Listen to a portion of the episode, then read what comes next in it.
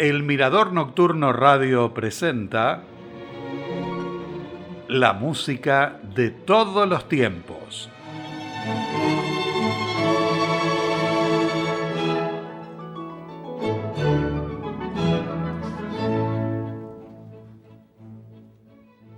Con este saludo de bienvenida comenzamos el tercer programa dedicado a Robert Schumann. A finales de 1835, Franz Liszt tuvo la idea de homenajear a Ludwig van Beethoven con la construcción de un monumento en su ciudad natal. Robert Schumann se entusiasmó con la idea y para colaborar con esa iniciativa se propuso componer una sonata. De acuerdo con su plan, los beneficios de la publicación y venta de la obra serían destinados al proyecto de Liszt, pero, siempre hay un pero, su editor rechazó la idea y su trabajo tuvo otro destino, con el que homenajeó a Beethoven y recordó a su amada de la que se encontraba distanciado por la oposición de su padre. Se trata de la fantasía en Do mayor opus 17, que fue compuesta en 1836, editada en 1839 por Breitkopf y Hertel y dedicada a Franz Liszt. En una oportunidad le escribió a Clara, solo puedes entender la fantasía si recuerdas el infeliz verano de 1836 cuando renuncié a ti. Ahora no tengo motivos para componer una música tan infeliz y melancólica. Ella, a su vez, respondió, Ayer recibí tu maravillosa fantasía. Hoy todavía estoy medio enferma de éxtasis. Mientras la tocaba, me sentí involuntariamente atraída hacia la ventana y allí me dieron ganas de saltar hacia las hermosas flores de primavera y abrazarlas. En esta obra, el compositor revela los más profundos sentimientos hacia su amada y en la partitura hay referencias musicales a Beethoven. La primera es del Lied An die ferne Geliebte, a la amada lejana, en el verso que dice, Acepta entonces esas canciones que yo canto para ti, amada mía, y del concierto Emperador, que era una de las obras que Clara interpretaba con mayor frecuencia y maestría. Iniciamos musicalmente el programa con la fantasía en Do mayor, opus 17, de Robert Schumann, interpretada por Vladimir Horowitz.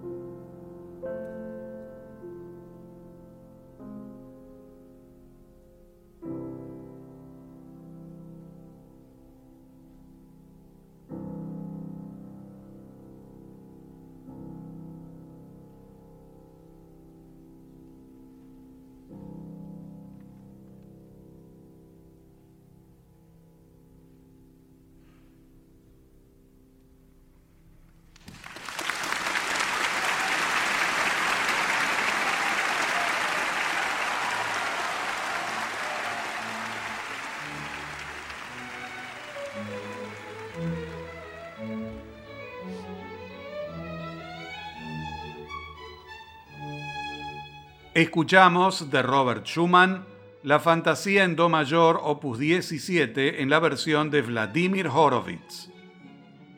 Los primeros años de la década de 1840 fueron muy productivos para Robert Schumann en los que compuso varias obras de música de cámara. Un claro ejemplo es el cuarteto para piano, violín, viola y violonchelo en mi bemol mayor, opus 47. El compositor esbozó esta obra entre el 24 y el 30 de octubre y escribió la partitura completa entre el 7 y el 26 de noviembre. El manuscrito está fechado en Leipzig el 26 de noviembre de 1842. Si bien se lo dedicó al conde Matthew Wielorsky, un violonchelista y empresario ruso, la parte del piano fue escrita para su esposa Clara, que en su diario consignó es una hermosa obra tan joven y fresca como si fuera su primera.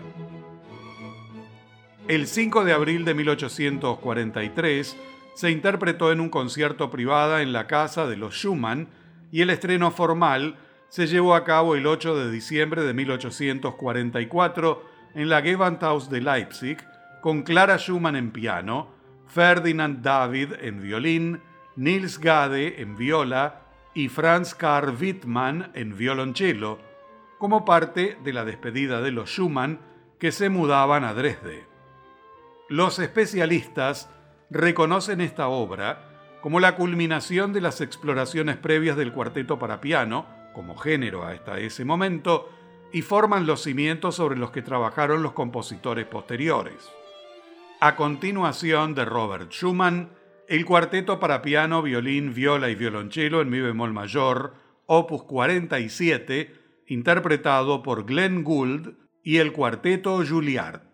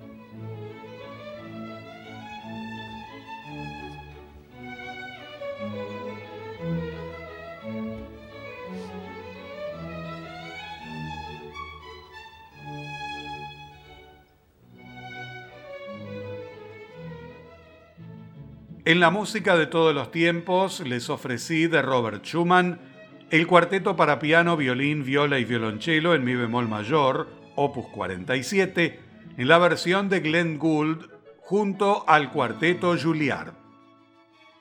En septiembre de 1850, Robert Schumann se instaló con su familia en Düsseldorf, a orillas del río Rin, donde asumió el cargo de director municipal de música.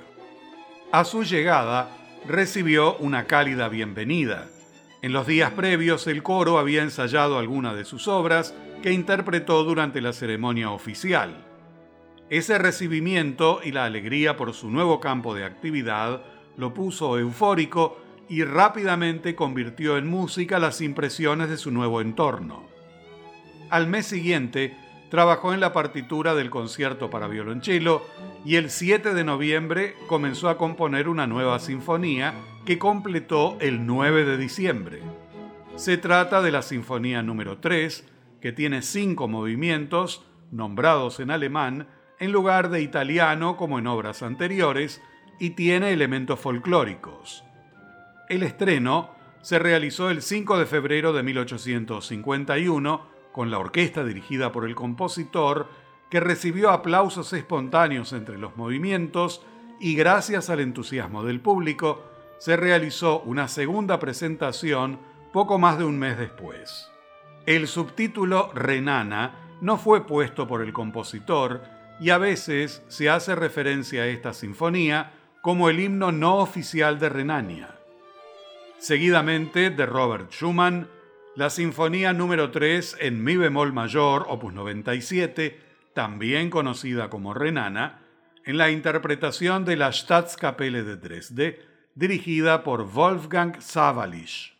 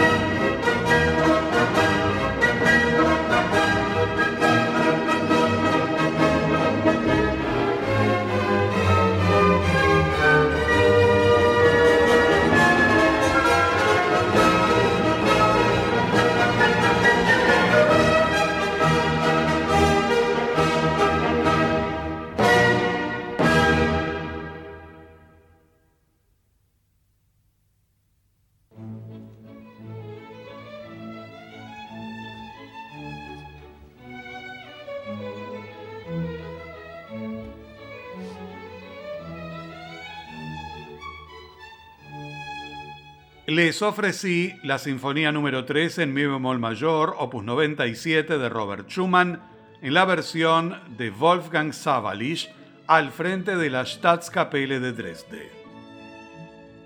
En 1853, Robert Schumann compuso una obra que permaneció olvidada hasta que en 1937 fue publicada y estrenada póstumamente. Se trata del concierto para violín en el que estuvo trabajando entre el 21 de septiembre y el 3 de octubre de 1853 y se lo dedicó a Joseph Joachim, que conservó el manuscrito durante el resto de su vida.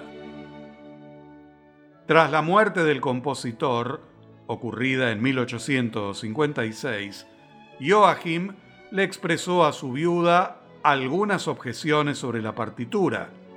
Esta le solicitó que reescribiera el último movimiento, pero el violinista no accedió. Andreas Moser, el biógrafo de Joachim, reprodujo una carta en la que comentó que el concierto mostraba cierto agotamiento que intenta exprimir los últimos recursos de energía espiritual, aunque ciertos pasajes individuales dan testimonio de los profundos sentimientos del artista creador. En 1858, Joachim lo interpretó en un concierto privado en Leipzig. Brahms lo encontró insatisfactorio y no lo incluyó en la edición completa de las obras de Schumann que estaba preparando en ese tiempo.